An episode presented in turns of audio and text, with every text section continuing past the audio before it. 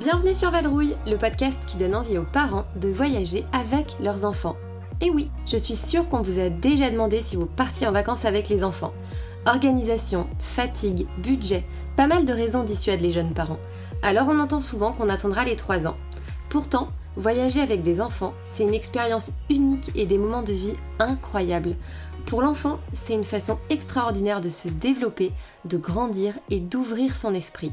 Alors sur Vadrouille, on dédramatise le voyage en famille avec de belles histoires de vacances, de chouettes récits de voyage et des retours d'expériences inspirants de familles nomades.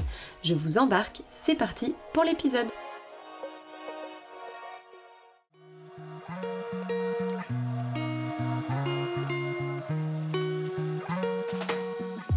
Aujourd'hui, je reçois Audrey. Et autant vous dire que dans cet épisode, on va voyager et on va rattraper tout ce qu'on n'a pas fait depuis un an. Audrey, c'est un sacré bout de femme de 40 ans tout juste, passionnée de voyage, mais aussi une maman de folie. Elle se décrit elle-même comme une personne qui aime les défis, sa famille, voyager, échanger et découvrir le monde. Après avoir parcouru son blog, ses réseaux sociaux et avoir discuté avec elle, je vous le confirme, c'est bien elle.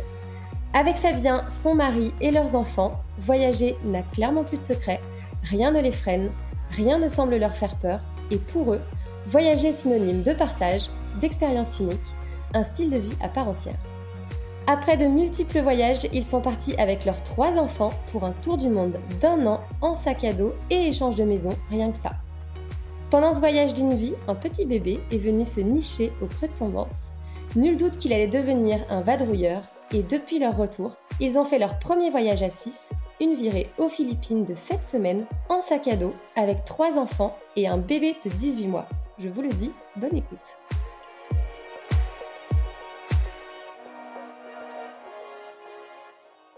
Coucou Audrey, comment ça va? Salut tout va bien, ça va très bien. Je suis très contente euh, de parler avec toi aujourd'hui sur ce podcast que j'aime beaucoup. Et eh ben moi aussi, je suis très contente de, te recevoir sur le podcast. Euh, je te suis sur Instagram depuis pas si longtemps que ça. Je pense que, que je t'ai découverte il y, a, quelques mois.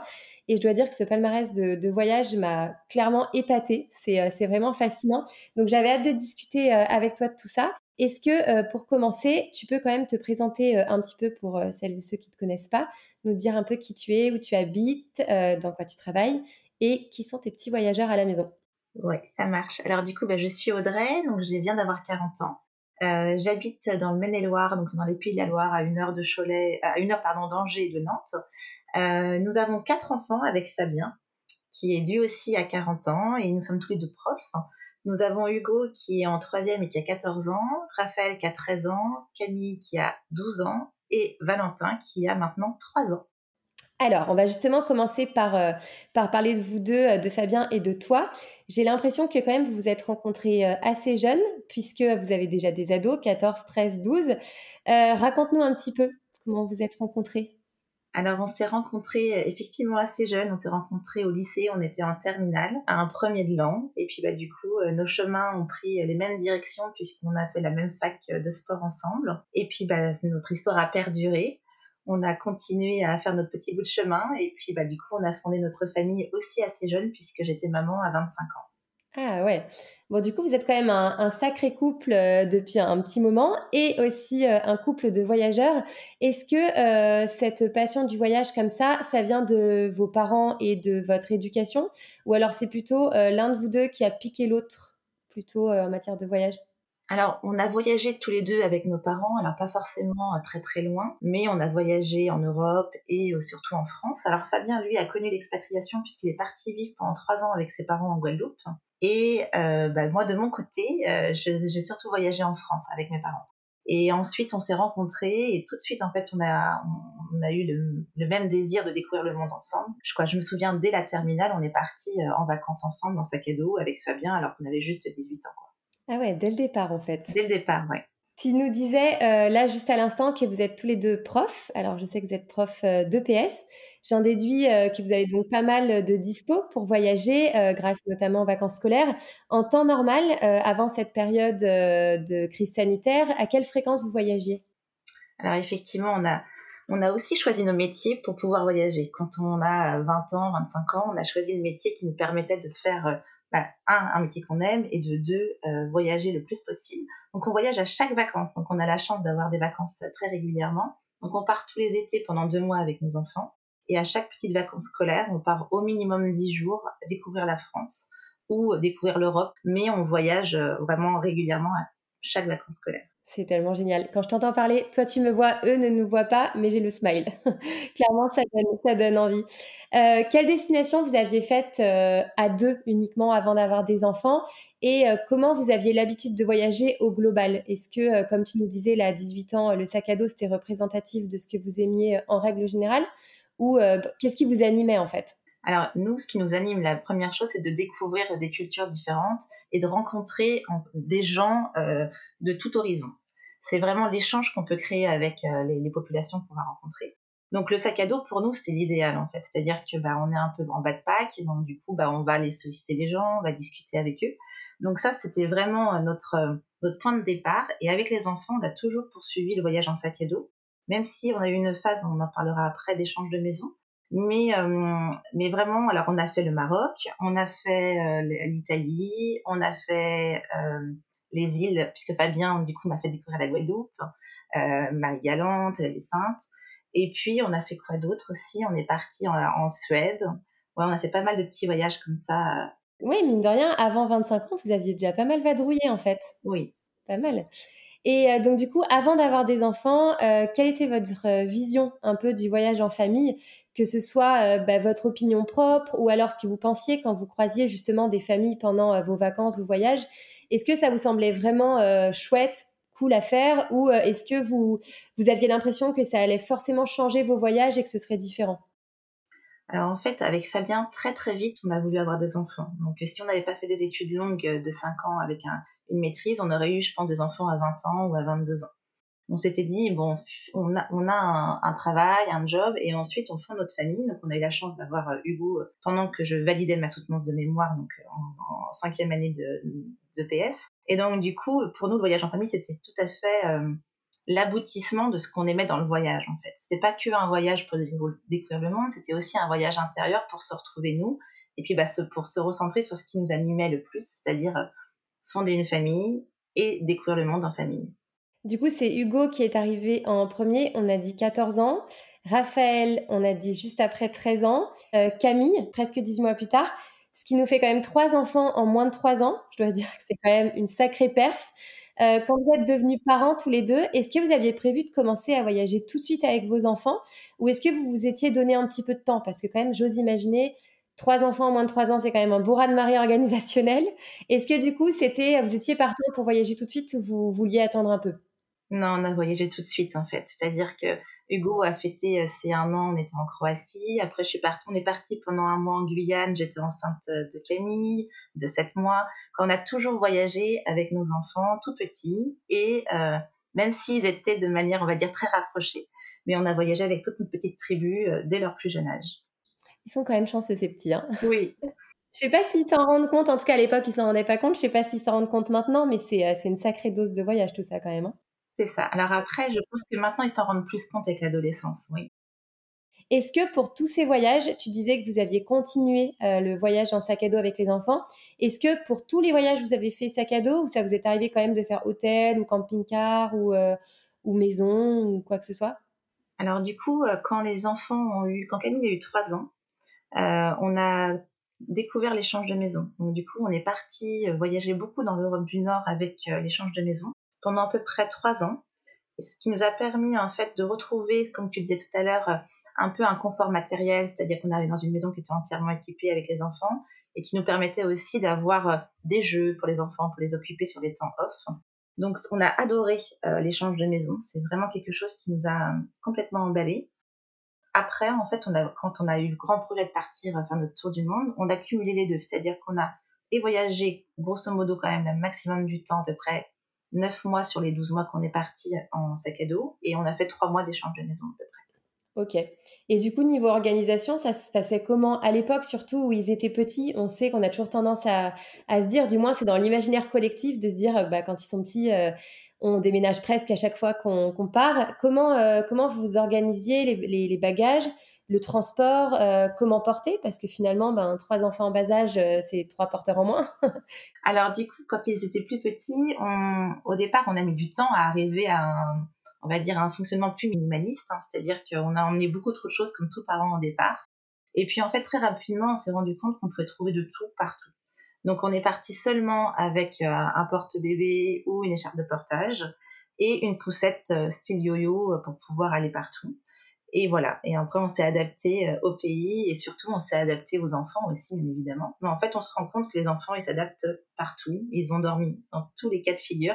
Quoi, vraiment, on avait des, enfants qui, euh, qui été très, très chouettes parce qu'on sentait réellement que le voyage ne les pénalisait pas, quoi. Mais parce qu'ils ont grandi comme ça aussi. Hein. C'est un mode de vie, c'est leur, leur mode de vie, donc ils, sont, ils, sont, habitués. C'est vrai que moi, je suis assez d'accord qu'on a tendance à, au premier voyage à se dire, mon Dieu, il me faut tout, il me faut tout. Et en fait, hormis quelques pays où l'alimentation c'est un peu compliqué, et hormis aussi le siège auto, que parfois je trouve euh, difficile de trouver un, bon siège auto, clairement tout le reste, globalement tu trouves, tu trouves sur place. Mais c'est vrai qu'il faut les premières expériences euh, où, tu te rassures, où tu as ton matériel, et après tu dis non mais c'est bon, tout ça, euh, tout ça on n'en a plus besoin. Oui, exactement. Pour ces premiers voyages, vous aviez, vous aviez quoi comme mot d'ordre? Parce que souvent, on définit quelque chose, mais on pourra peut-être pas tout faire parce que ben, c'est aussi source d'imprévu d'avoir euh, des enfants. Vraiment, notre leitmotiv, c'est de euh, profiter du temps en famille, profiter de chacun d'entre nous. Donc, on sait très bien qu'on ne pourra jamais tout voir dans le pays. On ne fait pas la course à tous les, toutes les, attractions touristiques, etc. C'est vraiment prendre du temps de qualité. Donc, il peut y avoir des jours, on a, je me souviens très bien en Suède, à Stockholm, où pendant deux jours, on n'est pas sorti euh, de l'endroit où on était, tout simplement parce que on a privilégié des jeux avec des enfants, parce qu'on a privilégié une petite balade qui était au, bord de l'échange de maison. Même pendant le tour du monde, jamais on s'est dit euh, on verra tout dans le pays. On a vraiment compris que il nous faudrait euh, des années pour découvrir le monde et c'est pas grave, on découvre ce qu'on a à découvrir. Au gré également des rencontres avec les locaux, on, s'adapte, on prend le temps. C'est vraiment prendre le temps. Mais je pense qu'avec les enfants, c'est un peu la meilleure façon de faire parce que de toute façon, si tu te projettes euh, dans le fait de tout faire, tout voir, tu seras forcément déçu. Tu as une frustration qui s'installe et qui n'est pas, qui est pas, qui est pas saine. Quoi. Tu, tu vois ce que tu as à voir et, tu te considères que c'est déjà bien. Et finalement, du coup, en, parlant de destination, comment vous les choisissiez? Est-ce que euh, vous aviez des critères de choix euh, spécifiques, des points au contraire qui étaient rédhibitoires pour, du moins quand les enfants étaient petits? Alors, quand les enfants étaient petits, le premier choix qu'on faisait, c'était des pays où il n'y avait pas besoin de vaccin, parce qu'on ne voulait pas faire vacciner nos enfants euh, en étant très très jeunes. Ensuite, on a choisi quand même des pays qui étaient, on va plutôt dire, kid-friendly, c'est-à-dire qu'on pouvait euh, bah, avoir du temps de qualité avec eux dans des pays qui pouvaient les recevoir. Donc, on a fait pas mal l'Europe et puis bah, les Antilles. Donc, on savait que les enfants allaient être plutôt bien, même si on a fait quand même un mois en Guyane où c'était quand même beaucoup plus route que ce qu'on avait l'habitude de faire. les enfants ont dormi dans les carbets, c'était incroyable. Mais parce qu'on rejoignait des amis sur place qui vivaient là-bas, qui étaient expatriés, donc du coup, on s'est laissé un petit peu porter aussi par eux. Tu as le côté proximité, le côté je connais, eux ils connaissent et ça te rassure. Ouais, c'est normal. C'est ça. Vous avez fait quand même donc des destinations plutôt dépaysantes dans des pays même euh, un peu moins développés, sans que ce soit péjoratif, mais factuellement. Est-ce que l'aspect sanitaire ou euh, la qualité des soins, c'est important pour vous ou pas vraiment? On sait qu'il y a des parents qui euh, font très attention à ça, la présence d'un hôpital de qualité, la présence de soins possibles, l'accès aux médicaments, tout ça. Est-ce que c'est des choses qui sont importantes pour vous dans le genre de pays que vous faites ou, ou pas trop? Pas forcément en fait. On n'a jamais choisi un pays par rapport, on va dire, à leur couverture sanitaire. En fait, on, le fait vraiment au feeling et on s'est rendu compte, parce que dans, par l'expérience du Tour du Monde, que quel que soit l'endroit où on se trouve, on trouvera toujours quand même des, personnes pour nous soigner, puisqu'on dans, notre aventure, on a eu quand même quelques petits euh, imprévus par rapport justement à l'accès aux soins. Donc euh, non, vraiment, on fait pas attention à ça. Mais par contre, on est quand même prévoyant. Quand je pars avec une pharmacie, euh, je pars avec un minimum d'informations sur le pays, mais, je, on va pas dire que c'est rédhibitoire pour aller dans un pays ou une destination. Ok. Et du coup, vous voyagez euh, effectivement beaucoup, on l'a dit, hein, vous partez donc deux mois euh, tous les étés et euh, au cours de l'année pendant les vacances scolaires. Ça a forcément un coût financier, donc surtout à 5 puis 6. Beaucoup de personnes, en fait, ont tendance à, penser qu'avec les moyens, des moyens modestes ou un peu plus élevés, ce n'est pas forcément possible. Est-ce que tu peux nous dire comment vous budgétez vos voyages? Comment vous arrivez à voyager autant? Est-ce que tu as des astuces, des bons plans, des choses qui vraiment font diminuer euh, le budget pour pouvoir le faire tout simplement? Oui, alors effectivement. Alors nous, on est, euh, comme je te l'avais dit dès le départ, on n'est pas très matérialiste. Alors on a, on a construit une, jolie maison qui se trouve pas très loin euh, du Puy du Fou. Donc en fait, depuis qu'on voyage, on met notre maison en location euh, l'été. Donc la location de notre maison, en fait, finance une grande partie de notre de nos voyages. On a également investi dans une petite tiny house qui permet aussi de financer nos voyages.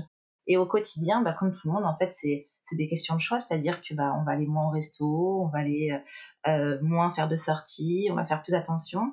Et c'est surtout qu'on on, on cumule pas mal de petits jobs aussi à côté, c'est-à-dire que moi j'enseigne aussi à la fac, Fabien donne des cours de sport le soir. Voilà, on essaie de trouver euh, des astuces pour pouvoir nous permettre de réaliser nos rêves. C'est une belle philosophie ça. ouais, exactement. Rien n'est impossible, il faut y croire. Et comme tu dis, c'est une question de priorité. C'est important de le souligner, je trouve, parce que euh, c'est vrai qu'on l'entend beaucoup de dire à des personnes, oui, mais c'est vrai que vous, vous avez plus de moyens, ou oui, mais c'est vrai que vous, vous avez plus de temps ou quoi que ce soit. Mais en fait, euh, même quand on est jeune, moi je vois encore aujourd'hui, je peux voir des étudiants, euh, on le voit aussi même avec les réseaux sociaux, des très jeunes, des, des, lycéens, des étudiants qui en fait travaillent tout l'été, économisent, puis après s'offrent un voyage là où d'autres s'offriraient peut-être des économies pour une voiture un peu plus sympa ou pour un sac à main ou n'importe quoi. C'est ça. En fait, tout est une question de choix, quoi à partir du moment où on l'a décidé, je pense que rien n'est impossible. Il faut se le dire en tout cas. Oui, exactement. en 2016, on fait un petit bond, euh, un petit bond euh, dans la suite de votre vie. Euh, vous faites une grosse aventure puisque vous vous lancez dans un tour du monde à 5. Et est-ce que tu peux nous raconter rapidement le projet tel qu'il était, entre guillemets, écrit? Alors oui, effectivement, on est parti en 2005 faire un tour du monde d'un an. Euh, on l'a préparé ce, tour du monde en neuf mois parce que c'était pas un projet qu'on avait depuis toujours, contrairement à plein de familles qui avaient l'envie et le projet de faire un tour du monde dans leur vie. Nous, on a eu ce projet-là au mois d'octobre et on est parti au mois de juillet, par exemple, pour te donner une idée. Donc ça a vraiment été quelque chose qui nous est, euh, où on a eu envie à un moment donné, c'est-à-dire on avait envie de se recentrer sur nous et puis de, prendre une année sabbatique pour pouvoir euh, profiter de la famille. Donc en fait, on a choisi de faire euh, ce tour du monde en sac à dos et en échange de maison parce que c'était les deux fonctionnements qu'on utilisait depuis toujours et qu'on aimait beaucoup. Donc l'échange de maison dans les pays, on va dire, qui sont assez onéreux pour une famille de cinq, c'est-à-dire par exemple les États-Unis, euh, l'Australie, la Nouvelle-Zélande, et on en a fait quelques-unes aussi en Argentine, euh, en Asie, et puis tout le reste en sac à dos. Et vu qu'on n'a pas eu beaucoup de temps pour préparer ce voyage, on est vraiment, on a, on a fait une trame des pays qu'on voulait visiter. Et puis on est parti comme ça à l'aventure, complètement à l'aventure, sans avoir défini d'itinéraire dans chaque pays. On avait vraiment fait, on va dire, le basique, c'est-à-dire la santé, les couvertures, les assurances, euh, on va dire les, vols, mais euh, c'est tout. Quoi. Le reste, on est parti vraiment à l'aventure. C'est ce qu'on cherchait vraiment dans ce voyage, c'est-à-dire qu'on on voulait pas se prendre la tête et on voulait vivre tout simplement et profiter. Et vous avez ajusté au fur et à mesure euh, vos destinations, etc. C'est ça, exactement. Au gré des rencontres de voyageurs, au gré des rencontres des locaux on a pris euh, du temps pour, euh, bah, pour se dire, on rencontre une famille super sympa, une famille américaine, et ben, on va passer 15 jours avec elle, c'est pas grave, on a le temps. Quoi. Ouais, voilà, profiter. C'est ça, exactement. Sans se poser de questions. Bon, vous avez quand même fait une, une bonne partie euh, du tour du monde en sac à dos. C'est assez dingue. Hein. Personnellement, ce, ça me semble à la fois fou et à la fois faisable. Mais là, quand même, vous aviez au final des enfants de 9, 8 et 6 ans et demi? C'est ça. Qu'est-ce que ce, voyage t'a apporté, toi, en tant que femme euh, maman?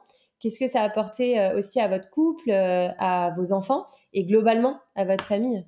Alors, en tant que maman, en fait, j'ai vraiment pris conscience de qui j'étais réellement pendant ce voyage. Je pense que pendant très longtemps, quand on a une vie, on va dire normale, bah, on, on vit avec euh, la personne qu'on est, puisqu'on c'est notre quotidien. Mais durant le voyage, en fait, il y a vraiment un retour sur soi qui est hyper intéressant, une introspection qui qui nous permet d'avancer, de comprendre ce qu'on veut, de savoir nos attentes dans la vie.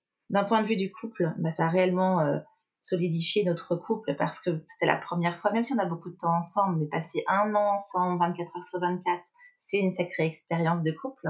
Et puis, euh, pour les enfants, ça a été la meilleure aventure de notre vie parce que c'était la première fois où réellement on avait du temps de qualité tout le temps avec nos enfants et où on découvrait des choses extraordinaires. Donc c'est le contexte est hyper porteur pour que la cellule familiale se porte super bien.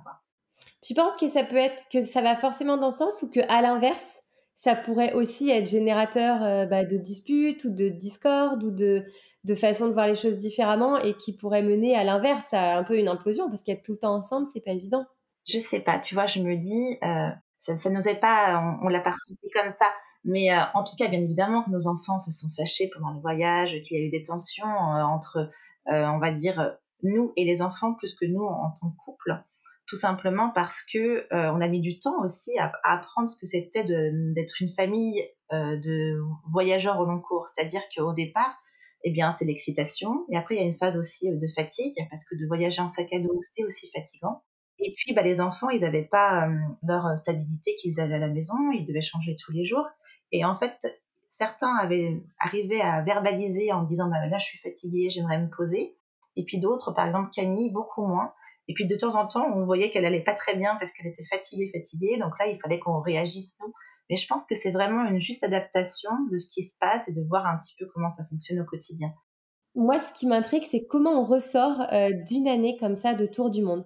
Comment on rentre chez soi en se disant euh, c'est fini, en repensant à tout ce qu'on a fait, en re-rentrant dans le schéma classique, entre guillemets, euh, de la vie. Comment on ressort comme ça d'une année de tour du monde? Moi, ça a été très difficile pour moi. Alors, à l'inverse, Fabien te dirait que ça a été très simple. En fait, c'est quelqu'un qui est content partout. Donc, en fait, il a vécu une super expérience. Il revient dans sa vie quotidienne qu'il aimait, hein, parce qu'on aimait nos vies d'avant aussi. Hein. Et il était content de retourner travailler, de revoir des activités, euh, de retrouver aussi ses copains, ses amis. Mais moi, à l'inverse, comme tu l'as dit tout à l'heure, je suis revenue enceinte. Donc, je suis revenue enceinte de 7 mois. Je me suis retrouvée du jour au lendemain toute seule avec mon gros bidou euh, à la maison, un peu isolée. Et je me suis dit, mais mon Dieu, où, où sont toutes ces choses qui m'avaient animée pendant un an? J'ai eu un moment de solitude quand même assez important, même si après j'ai pris conscience que j'avais quand même du temps de qualité qui m'était destiné pour moi et le bébé que j'avais peu euh, mis, on va dire, en, avant pendant notre tour du monde parce qu'on a continué notre chemin, toujours avec mon sac à dos de 20 kilos sur le dos alors que j'étais enceinte avec trois autres enfants. Donc j'avais, je retrouvais en, fin de compte des choses qui, qui m'avaient manqué un petit peu pendant ce voyage et avec une seule envie, c'était de repartir et de dire bah, il faut faire de nouveau des projets parce que sinon je, je vais m'éteindre à petit feu. Quoi.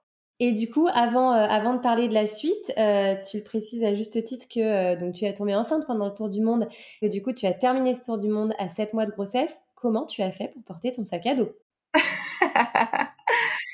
Eh bien, ouais, je pense que en fait, je me suis pas posé de questions. Je suis tombée enceinte, mais on l'a voulu, hein, ce bébé. C'est pas, pas un accident de voyage. Mais ce que j'ai envie de te dire, c'est que je le savais. Donc, je savais très bien que Fabien ne pouvait pas porter deux sacs à dos et que mon petit bout de 8 ans, il n'arriverait pas à porter mon sac. Donc, il fallait que je me fasse un peu violence et je me suis dit, bon, bah, il n'y a pas de souci. Et puis, bah, au final, en fait, tout se fait.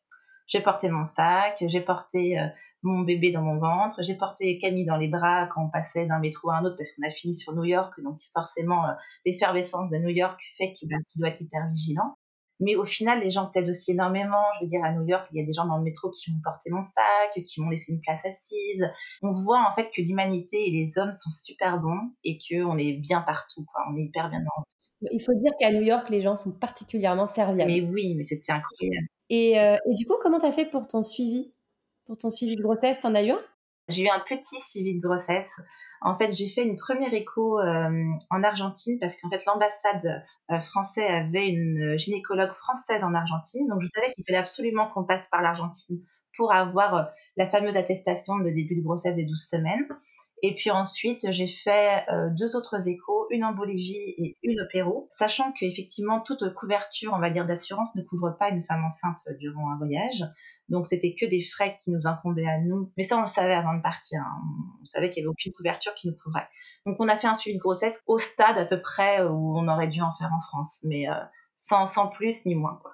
Ok, petit suivi quand même. Du coup, c'est intéressant de le savoir pour le coup. Ouais, un petit peu. Et on peut en faire partout en fait. Hein. Il y a des cliniques très très bien qui te font une écho, on va dire, euh, comme chez nous, avec euh, le même suivi et le même professionnalisme. Ah ouais, d'accord. Bon, du coup, tu, tu rentres à la maison euh, avec ton petit bébé dans ton ventre, qui arrive finalement. Et comme tu nous disais juste avant, avec la tête bien chargée de nouvelles idées de voyage, Valentin a rejoint votre, votre famille. Il est euh, donc arrivé auprès de, ses frères et sœurs. Est-ce que l'envie de voyage, elle est revenue très vite? Ou est-ce que euh, tu étais vraiment en mood grossesse, je profite de mon bébé et ça viendra plus tard? Non, c'est revenu très vite en fait. Il fallait vraiment très très vite qu'on reparte sur les routes.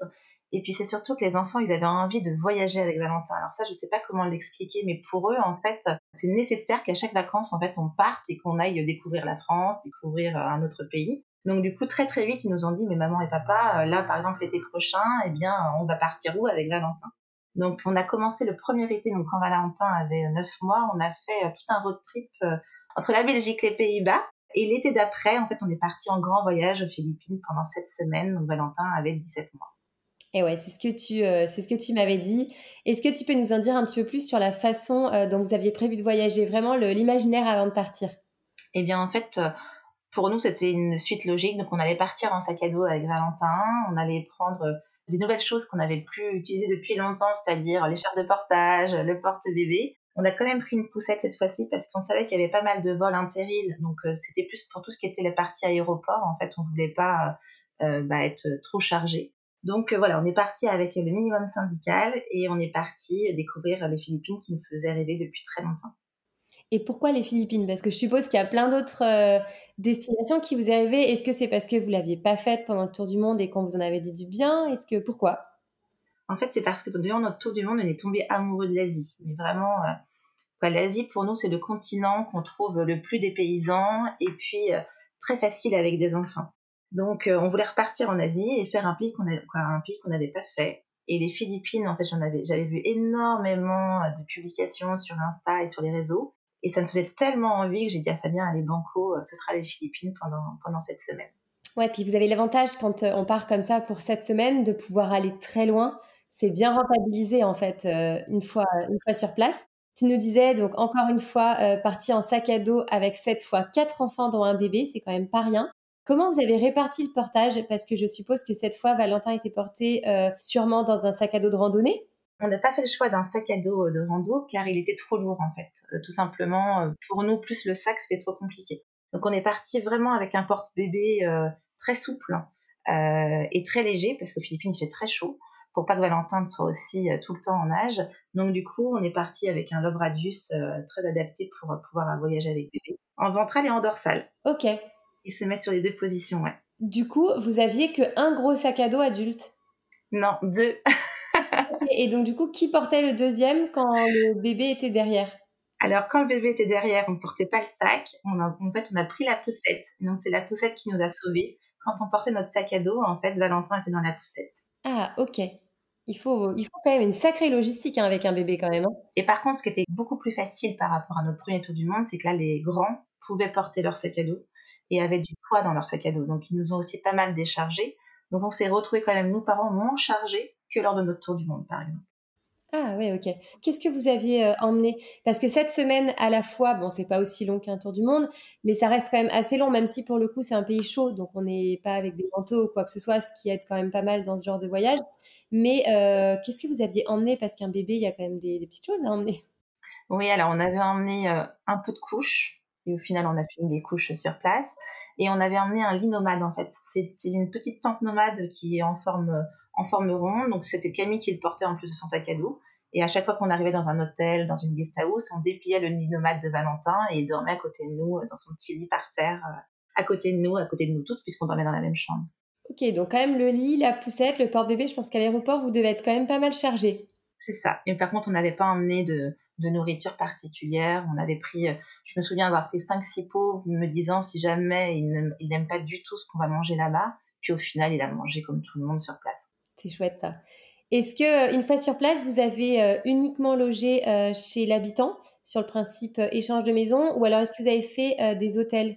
Comment vous êtes organisé un peu sur bah, l'itinéraire, les hébergements, les déplacements? Parce que là, du coup, vous étiez quand même chargé, donc il fallait bien laisser tout ça, tout ça quelque part pour vos journées. Alors en fait, on n'a pas du tout fait d'échange de maison parce que c'est un pays où l'échange de maison n'est encore pas beaucoup démocratisé. Donc on a fait euh, que euh, de, des hôtels, des guest houses, des auberges de jeunesse. Une fois qu'on était sur place, on restait à peu près 3-4 jours au moins un minimum euh, stable pour nous permettre justement de vadrouiller sans avoir bah, le sac sur le dos, sans avoir la, poussette à trimballer partout. Et puis sur place, on a, on a voyagé beaucoup en bus, en tuk-tuk, en scooter. On a loué pas mal de scooters aussi. Donc ça, les enfants ont adoré euh, ces épisodes-là parce que on se retrouvait forcément avec deux enfants chacun sur le scooter. Donc ça a créé des souvenirs incroyables, mais euh, non, non, c'était très chouette. Je crois que j'ai vu des photos passer.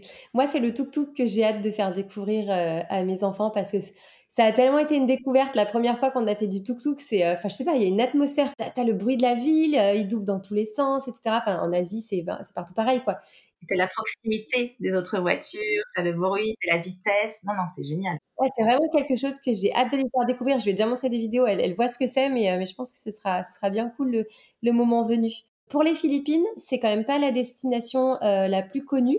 Est-ce que tu peux nous en dire un peu plus sur euh, ce qu'on peut y faire, le, type de visite que vous avez faites, les découvertes aussi, les balades, les activités? Vous avez fait quoi en fait, vous là-bas? Alors on est vraiment tombé amoureux des, Philippines. C'est un pays déjà où les locaux sont très très très euh, gentils, adorables avec des enfants. Ils adorent les enfants. Forcément, quand on arrive avec quatre enfants dont un bébé, on est très très bien accueillis. Ça compte énormément. Ensuite, c'est une euh, culturellement, en fait, c'est une, culture, euh, on va dire, chrétienne. Donc, il n'y a pas de temple, comme on pourrait le voir dans le reste de l'Asie. Il y a énormément d'églises. Et après, bah, ça reste très balnéaire quand même. Hein. C'est-à-dire qu'il y a énormément de plages. Et nous, ce qu'on adore, c'est tout ce qui est trek et cascade. Donc il y a énormément de cascades, il y a énormément de snorkeling, et puis euh, on va dire qu'il y a toute la magie d'un village euh, d'Asie, c'est-à-dire les marchés, euh, les, les night markets, c'est toute cette atmosphère-là qui est géniale, quoi. Mais il y a peu de musées. On a été un petit peu déçus, on va dire, parce qu'il y a peu de musées, il y a peu de, de lieux culturels. Oui, c'est sûr que tu vis plus, enfin, entre guillemets, leur, leur culture, c'est leur nature. Je sais pas si tu vas te dire, mais c'est vrai que c'est ce qui est le plus riche, quoi. C'est ça. Ouais, et, et, pour le coup, ils sont servis parce que c'est magnifique. Ouais, tu vois, c'est pas une destination que je connais bien. Enfin, déjà, j'y suis pas allée, mais même que je connais bien, entre guillemets, en imaginaire, tu vois. Il m'a donné envie de jeter un petit œil. J'ai regardé vos photos, mais, euh, mais tu vois, j'aimerais bien creuser un petit peu plus. Après, c'est loin quand même. On parle de combien d'heures euh, d'avion pour le coup? Ouais, c'est très loin. Alors, par contre, pour le coup, on a mis, euh, avec les transits et les transferts d'aéroport, c'est 22 heures. C'est ça, tu vas pas pour une semaine ou deux, quoi. Tu vas pour un gros voyage, quoi. C'est ça. Et donc, venons-en euh, aux enfants. Est-ce que, avec le recul, tu as trouvé que c'était une destination euh, qui se prêtait bien justement au voyage en famille? Tu as dit que les locaux étaient sympas, donc ça c'est déjà un point hyper important. Mais en matière de découverte, si des auditeurs et des auditrices nous écoutent en projetant les, les, Philippines pour leur famille, est-ce que tu dirais go? Bah, je dis plus que go, je dis foncez. Tout simplement, avec des adolescents, c'était génial parce que bah, l'attrait de la mer, c'est fantastique. Je veux dire, ils ont passé leur temps dans l'eau, ils ont passé du temps à aller voir euh, les poissons, à aller voir. Euh, en fait, là-bas, toutes les cascades sont hyper bien pensées pour attirer les touristes. c'est-à-dire qu'il va y avoir des cordes à la Tarzan partout, des pontons pour faire des sauts, dans des cadres paradisiaques avec une eau turquoise. C'est génial. Et après, en fait, l'intérêt des Philippines, c'est aussi tous euh, les tours en bateau, c'est-à-dire, par exemple, pour les plus connus, sur El Nido, sur Coron, c'est tous ces moments où tu vas partir à la journée en bateau pour découvrir des spots incroyables. Et donc, du coup, bah, forcément, tu passes ta journée sur un bateau, tu pique-niques sur une île déserte. Pour les enfants, c'était euh, Colanta tous les jours. Et donc avec euh, le petit point bébé, donc Valentin avait 18 mois, est-ce que vous avez la sensation que ça vous a un peu freiné dans vos envies ou que par moments ça a été un peu compliqué à gérer sur certaines, sur certaines choses ou pas du tout? Alors pas du tout en fait. On s'est rendu compte que Valentin, alors c'était notre première expérience aussi avec Valentin et on s'était dit que chaque enfant était différent, donc il aurait pu pas du tout adhérer avec notre mode de fonctionnement et notre vie là-bas. Euh, mais non, en fait, il s'est adapté euh, comme un chef, c'est-à-dire que il s'endormait partout. Mais je voyais euh, Jules, c'était pareil en Guadeloupe, il s'est endormi partout. je pense que un enfant, vu qu'il est habitué à sortir du cadre, du coup, il, il s'adapte. Donc, il a dormi sur le scooter, il dormait dans les bateaux, il dormait dans les restos du moment qu'il a ses petits repères, son doudou, et, puis c'est sa famille, tout allait bien pour Valentin. Oh, c'est trop mignon ça. Ça me donne encore plus envie de voyager avec Jules. ah mais oui, non mais il faut foncer. Parmi les auditrices, euh, là, je, les vois déjà, tu vois, je les imagine les yeux euh, hyper écarquillés en mode, mais comment ils font? Euh, Est-ce que tu peux nous donner juste comme ça un ou deux conseils, astuces ou recommandations pour un voyage comme celui-là avec des enfants? Un petit, vraiment un, un ou deux petits conseils comme ça si tu avais ta copine qui te demandait un conseil. Bah, Je pense que la première des choses, c'est effectivement avoir un équipement qui permet justement de, bah, de bien se déplacer sur place. C'est-à-dire que sans le porte-bébé, par exemple, le voyage n'est plus du tout le même. Hein.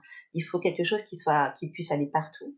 Et la deuxième chose, je, dirais qu'il faut un minimum le préparer. C'est-à-dire que autant dans le tour du monde, les enfants étant plus grands, on s'est laissé vraiment porter. Autant pour les Philippines, j'avais vraiment tout anticipé euh, avant de partir. C'est-à-dire que j'avais déjà choisi tous les hôtels, j'avais déjà tout réservé pour me dégager le maximum de temps avec ma famille, avec Valentin et avec euh, les enfants. Donc je pense qu'il faut être et organisé et avoir euh, réellement un équipement adapté et puis après foncer parce que c'est la plus belle des aventures. L'organisation, je crois que ça ressort à chaque fois comme étant vraiment le, la clé pour profiter sans se poser de questions derrière, quoi. C'est exactement ça. En fait, en ayant anticipé, tu te dis, OK, sur place, c'est cool, je peux profiter. T'es pas dans la réservation tout le temps, t'es pas en train de te dire, ma mince, là, on va faire comment pour aller là-bas? Donc après, il y avait plus qu'à savourer euh, pendant, pendant, pendant les sept semaines. C'est génial ça. Euh, bon, bah, comme tu le sais, vu que tu es ici, euh, sur Vadrouille, on est sur le podcast du voyage en famille. Donc, forcément, on est convaincu des bienfaits du voyage avec son ou ses enfants. Est-ce que tu peux nous dire ce que ces voyages vous apportent au global dans votre vie, dans votre façon d'être, dans votre façon de voir la vie? Bah, je crois qu'en fait, nos voyages, c'est nos bouffées d'oxygène. C'est-à-dire qu'on est là parce que, au quotidien, parce qu'il faut bah, assurer un prochain voyage. Donc, on, travaille, on va travailler comme tout le monde. Hein, c'est très alimentaire, même si, encore une fois, on adore notre, job. Mais ce qui nous fait vraiment vibrer, c'est les voyages. Et on est content d'avoir permis à nos enfants d'avoir cette même envie de voyager et cette même envie de se dire, bah, ok, j'ai 14 ans, je vais bientôt partir faire un nouveau voyage avec mes parents, mais j'accepte de laisser mes copains, j'accepte de ne plus aller à l'école. voilà, c'est vraiment de se dire, euh, le voyage, c'est notre vie, notre façon de, poursuivre notre quotidien, quoi, notre petit bout de chemin. C'est rentré dans votre ADN, ça y est. C'est ça. c'est pas facile de, de sortir de ce schéma-là après, par contre. Du coup, vos enfants sont, grands, du moins les, trois premiers. Ils verbalisent euh, du coup plutôt bien leurs émotions, leurs ressentis. Qu'est-ce qu'ils disent euh, à leurs amis, par exemple, sur ces expériences de vie? Tu viens de le dire à juste titre. L'adolescence, c'est quand même une, phase particulière où, euh, bah voilà, on est dans les codes, dans les codes amicaux, etc. Est-ce que auprès de leurs amis, leur, leur discours, c'est, c'est voilà, voyager d'abord, le reste après? Ou est-ce que parfois ils sont un peu happés par cette vie d'adolescent où, euh, où, ils auraient peut-être envie un peu de rester avec euh, leurs amis, peut-être dans un ou deux ans leur chérie, tu vois. Ouais, c'est ça. Alors, en fait, je pense qu'effectivement, tu l'as très bien dit, c'est-à-dire qu'on voit la différence entre Hugo, notre aîné, et Raphaël et Camille, qui sont un chouïa plus petits en adolescence. Hugo, là, euh, il nous dit, moi, je veux bien partir, mais pas trop longtemps. C'est-à-dire qu'on sent qu'il a quand même envie de vivre sa vie euh, d'adolescent. Et je peux le comprendre totalement. Moi, si on m'avait déraciné avec mes parents, je suis pas sûre que j'aurais été euh, tout le temps hyper contente de, partir avec eux à l'aventure, par exemple. À l'inverse, Camille et Rafa, eux, ils ont qu'une hâte, c'est de, repartir sur les routes. Donc, je pense qu'il va falloir, tu vois, maintenant, on arrive, on sait avec Fabien qu'on va arriver à un moment charnière où on ne pourra plus forcément toujours voyager à 6. Il va falloir se laisser cette souplesse-là de se dire, bah, ok, faut laisser la liberté à chacun et accepter qu'à ce moment-là, bah, il y en a un ou une qui ne veut pas venir avec nous, quoi. Oui, ou alors peut-être qu'une fois dans l'année, vous arriverez à être six, et puis qu'après, ben, il y en aura d'autres où ce sera pas tous en même temps, quoi. Tu vois? Ouais. C'est juste une petite euh, prise de relais, en fait. Exactement, c'est ça. Pour, euh, pour terminer, après ce, voyage aux, Philippines, rien ne vous arrête puisque vous aviez prévu euh, deux mois en Malaisie pour l'été 2020 qui ont été du coup annulés avec le contexte sanitaire. J'ai vu que vous aviez par contre euh, expérimenté le camping-car en sillonnant notre bien jolie France. Quel est le plus gros projet là dans les tuyaux pour euh, les temps qui arrivent? Pour les temps qui arrivent, là, on va dire tout à court terme, on va continuer à sillonner euh, l'Europe avec notre camping-car, comme on espère pouvoir le faire cet été. Et ensuite, par contre, l'année prochaine, on repart en grand voyage. Donc là, cette fois-ci, pendant sept mois, avec les six enfants. les six enfants. non, non, non, il n'y en aura pas deux autres. avec les quatre enfants. Donc euh, Hugo qui sera en seconde et qui a accepté de repartir avec nous. Car quand on est rentré en fait de notre tour du monde, la première chose que nous ont dit les enfants, c'était il faut absolument qu'on fasse un grand voyage avec Valentin. On veut avoir des souvenirs communs ensemble. On a trouvé ça nous forcément super chou et super chouette à l'époque. Donc là, enfin, on a les moyens financiers pour pouvoir partir l'année prochaine. On espère que la crise sanitaire va nous, permettre quand même de réaliser ce projet. En tout cas, on a arrêté de faire des plans A, des plans B, puisque pour l'instant, à chaque fois, nos itinéraires changent au gré des fermetures de frontières, des ouvertures. Donc du coup, on se laisse le temps. Mais on le fera de nouveau en sac à dos et pas en camping-car. Euh, le camping-car, on a trouvé ça très chouette pour un instant, mais je pense que voyager avec quatre enfants, dont trois ados en camping-car, c'est plus compliqué qu'avec des jeunes enfants. Et je pense tout simplement que ça correspond pas forcément à notre ADN de voyage, en fait. On est, on est trop les uns sur les autres. Vous avez été habitué de toute façon depuis le départ, donc euh, forcément, c'est vos premiers amours, ça reste quand même euh, le sac à dos, et puis le côté indépendant aussi peut-être. Exactement. Après, là, on a adoré le camping-car pour, euh, pour ce qui nous a permis pendant le Covid de, de, découvrir, c'est-à-dire que c'est génial, on est quand même hyper libre, on, peut se faire à manger alors qu'il n'y a plus de resto d'ouvert, il y a plein de choses qui sont super. Mais on sait qu'on ne fera pas un grand, grand voyage en camping-car. En tout cas, c'est une belle, euh, c'est une belle fratrie. Ça me donne envie. J'espère que mes enfants, euh, ils auront le même côté soudé. Ils ont l'air soudés comme t'en parles. Ça a l'air chouette. Oui, oui. Alors ils sont très proches. Après, l'adolescence fait que je trouve qu'ils se, ils prennent des chemins de vie, on va dire différents, et c'est normal. On sait que cette période-là, elle est un petit peu plus particulière. Mais non, non, ils s'entendent très bien et euh, ils sont super contents de, de, vivre une nouvelle aventure à quatre. Et euh, même si le tour du monde, euh, du coup, je suppose, était déjà un rêve, même si tu l'as dit, c'était pas un rêve de toujours, mais je suppose que c'était quand même un, petit rêve de le réaliser. Est-ce que, en voyant plus grand, si je te demande ton, rêve de voyage en, famille, vraiment ton, goal, qu'est-ce que ce serait? Alors moi, je, plaquerais tout. Je vendrais tout, maison, voiture, et je partirai à l'aventure avec nos économies pendant 5, 6 ans, puis je reviendrai après. Ça, ce serait mon rêve absolu, de partir comme ça demain, euh, découvrir le monde avec mes enfants. Ce serait le, truc le plus chouette pour euh, qui pourrait m'arriver. C'est sacrément fou ça quand même. ouais. Alors Fabien me suit toujours dans ma folie, mais là pour le coup, euh, il n'arrive pas à passer ce cran. Mais peut-être qu'à force d'insister, peut-être qu'on va réussir à, à, le faire changer. Non, je pense que réellement, là tu vois, on est en train de penser à l'expatriation aussi, on est en train de de voir comment changer de vie, euh, mais en étant euh, quand même euh, un peu les pieds sur terre pour répondre à la demande de Fabien. stable, et, stable et sécuritaire quand même, c'est ça? Exactement, c'est ça. Bon, pour clôturer cette, cet épisode, il y a une petite tradition sur le podcast. Je vais te demander si tu as soit une citation, soit une petite phrase inspirante ou tout simplement un petit mot pour donner envie aux parents de voyager avec leurs enfants. pour toi, ce serait quoi?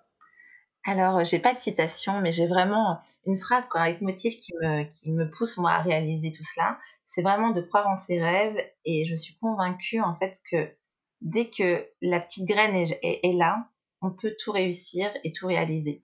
Donc, je pense qu'il faut jamais lâcher et se donner les moyens de réussir. Et la vie est tellement courte, mais tellement belle à la fois, qu'il faut euh, saisir toutes les opportunités. Écoute, j'ai envie de te dire que tu finis sur une note hyper inspirante. Donc, euh, donc merci beaucoup en tout cas euh, pour tout, Audrey. C'était euh, c'était bien chouette cet échange et j'espère que ça aura donné aussi envie à, plein d'autres. Merci beaucoup. Merci à toi, Maude, pour ce chouette moment ensemble qui m'a rappelé tant de souvenirs et qui me projette dans les futurs voyages. Donc, ça, c'est vraiment très chouette. On en a besoin en ce moment. Et puis, peut-être à bientôt hein, si tu as d'autres histoires à nous raconter d'ici quelques temps. ça marche. À bientôt, Maude. Je remercie énormément Audrey d'avoir partagé pleinement ces incroyables histoires de voyage. Je sais pas vous, mais moi elle m'a porté et emporté avec elle dans le sillon de ses expériences de vie exceptionnelles. À l'écouter, tout est possible, elle vient de nous le redire, tout se fait et le bonheur est au rendez-vous. Ça donne envie de partir, là, demain, en fait même maintenant. J'espère que cette discussion vous aura plu autant qu'à moi, qu'elle vous aura apporté de la confiance, de l'envie et plein de belles idées. Je crois qu'on aura tous et toutes compris la richesse de ces moments de vie qui ne s'oublient pas.